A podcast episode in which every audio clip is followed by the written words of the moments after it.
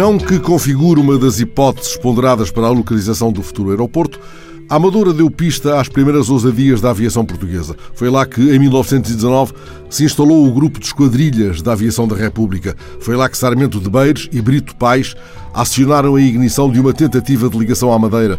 De lá ganharam impulso para a primeira ligação aérea entre Portugal e Macau. A viagem histórica só ocorreria em 1924, com partida do Campo dos Coitos, em Vila Nova de Mil Fontes. O primeiro voo noturno realizado em Portugal durou uma hora nos céus da Amadora. Sarmento de Beires e aos comandos da aeronave. Lá embaixo, as luzes da pista tinham sido apagadas. Enfim, nenhum dos feitos aqui evocados estabelece uma data redonda com este 28 de junho em que ainda respiramos partículas nocivas trazidas pelo vento do outro lado do mar. Ainda assim, passa hoje o centenário de uma citação em letra de jornal.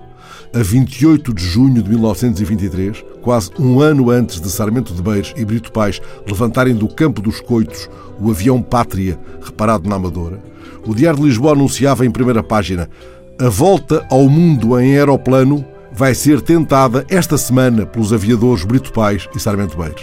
A prosa ganha pista na primeira página com este motor de arranque. A notícia é tão imprevista, tão sensacional, dentro do seu aspecto audacioso e romântico, que não comporta palavras a mais ou devaneios literários que lhe roubem a sua elegante simplicidade.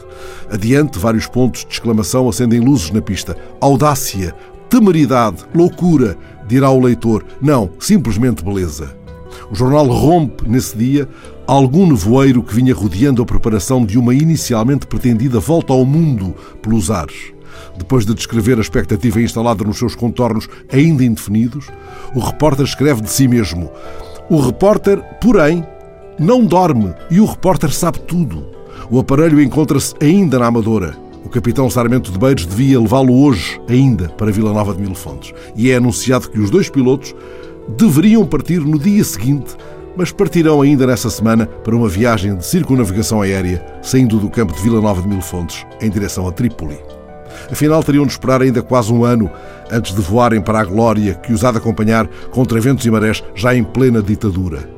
Sarmento de Beiros estará na sublevação militar de 1928, conhecerá o exílio, não lhe será permitido participar no funeral de Brito Pais, seu companheiro de aventuras nos ares. Sarmento de Beiros terá visto passar o cortejo fúnebre do amigo a partir de uma janela do Aljube onde estava detido.